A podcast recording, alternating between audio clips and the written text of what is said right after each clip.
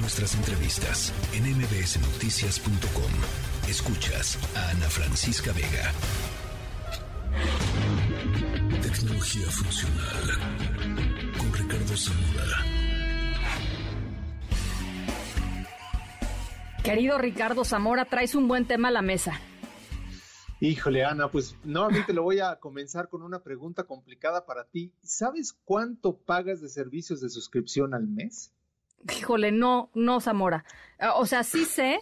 Eh, espérame, espérame. decir, no, eso no se vale. Hice una revisión, hice una revisión hace no mucho y, y, y, saqué, o sea, me, me, desinscribí, digamos, a varios servicios que la verdad no utilizaba y que se estaban cobrando automáticamente. Y son piquitos, ¿no? Son 50 pesos, 70 pesos, pero ah, cuando va sumándole, ¿qué cosa, Zamora? Sí, pues, ah, ah, y ojo aquí, la pregunta no necesariamente debe tener una respuesta negativa. Al final del día, los servicios de suscripción, al igual que el comercio electrónico, se aceleraron durante la pandemia en todo el mundo. México no fue excepción, según eMarketer, simplemente para meterle números al asunto. México se encuentra este año entre los 10 países donde se espera que el comercio electrónico crezca más en el mundo. También, obvio, está Brasil y Argentina.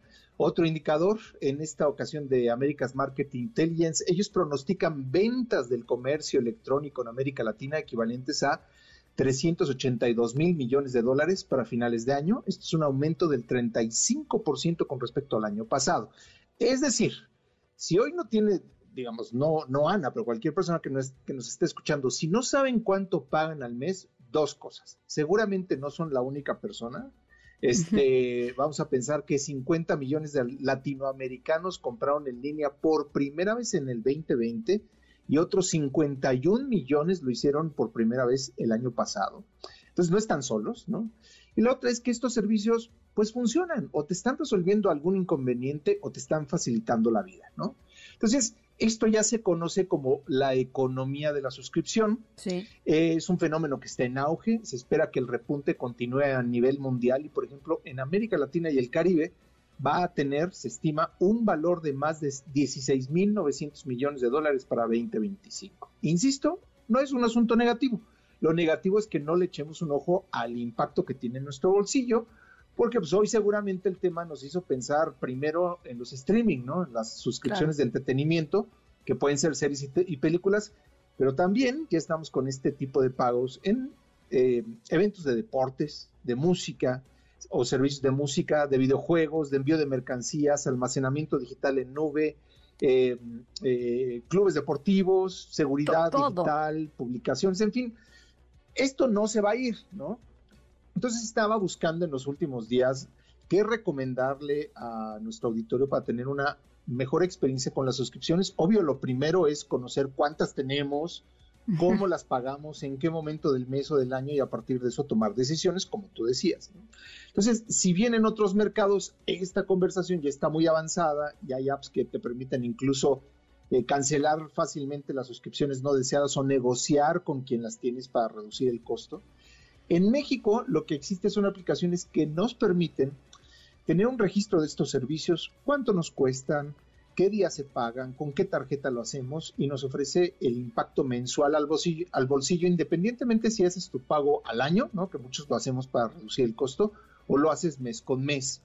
Eh, no solamente puedes sumar servicios digitales, sino también cualquier tipo de pago periódico. Puedes meter tu renta, el pago del celular, etc. ¿no? Sí, sí. Es una app gratuita y se llama simplemente Subscriptions, como suscripciones en inglés. Mm. Por ahora está disponible en Android solamente, pero la recomiendo porque a diferencia de otras, Ana, no requiere compartir información sensible y no tiene costo. Es decir, no pagas una suscripción por la administración de suscripciones, ¿no? Sí, sí, sí. Es una que no vas... El colmo.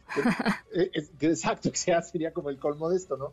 Eh, pero es una app que no vas a usar todos los días, pero sí te va a ayudar a conocer en todo momento cuánto estás gastando y en qué. Híjole, Mucho cuando ya empezamos a tener más, conforme empieza a cerrarse el año, empiezas a tener un poquito más de tiempo y eres más consciente de los gastos, es ahí cuando tomas la decisión, pero sin embargo muchas veces son servicios que puedes este, cancelarlo eh, después de un tiempo pasado. Entonces, esta app te ayuda, por ejemplo, a poner en el calendario cuál es el mes o el, día de renovación.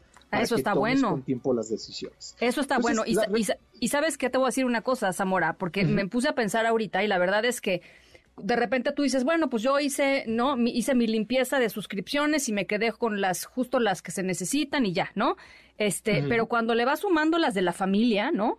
A las de la esposa, el esposo, este, lo que sea, ¿no? Quien sea que tengas al lado, este, los hijos, las hijas, este, los hijes, no importa, este, termina siendo una verdadera cosa, eh, como una avalancha que se te viene encima cada vez que tienes que pagar. Y entonces me parece súper bueno saber, por ejemplo, cuándo este, tienes que tomar la decisión de remover tu tarjeta de ahí.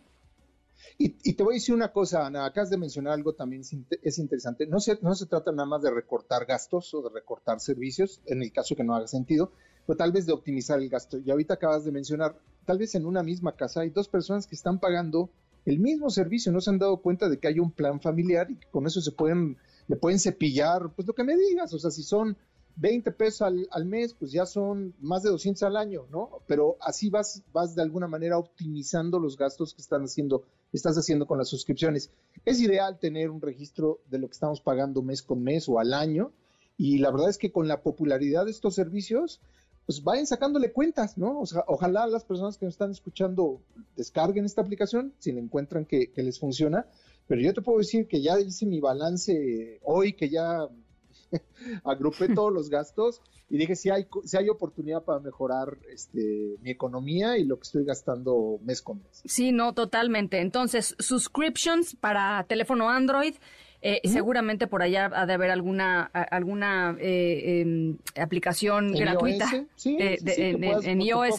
pero incluso véanla para que lo tengan como un punto de referencia, vean qué hace, insisto mucho en la situación de no, no compartes información confidencial, entonces eso puede servir como primeros pasos para que si están buscando en iOS, yo no encontré en esta ocasión, pero si ustedes están echándose la búsqueda porque hacen tiempo para su plataforma, pues tomen estos, estas referencias de cómo opera esta app, que insisto, no tiene costo y espero le funcione a muchas personas igual que a mí.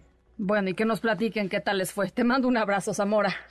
Abrazote, Ana. bueno, así como hacen em, eh, propósitos de año nuevo, hagamos un propósito de cierre de año, ¿no? Que es no gastar en suscripciones que no usamos, este, que no les dé miedo.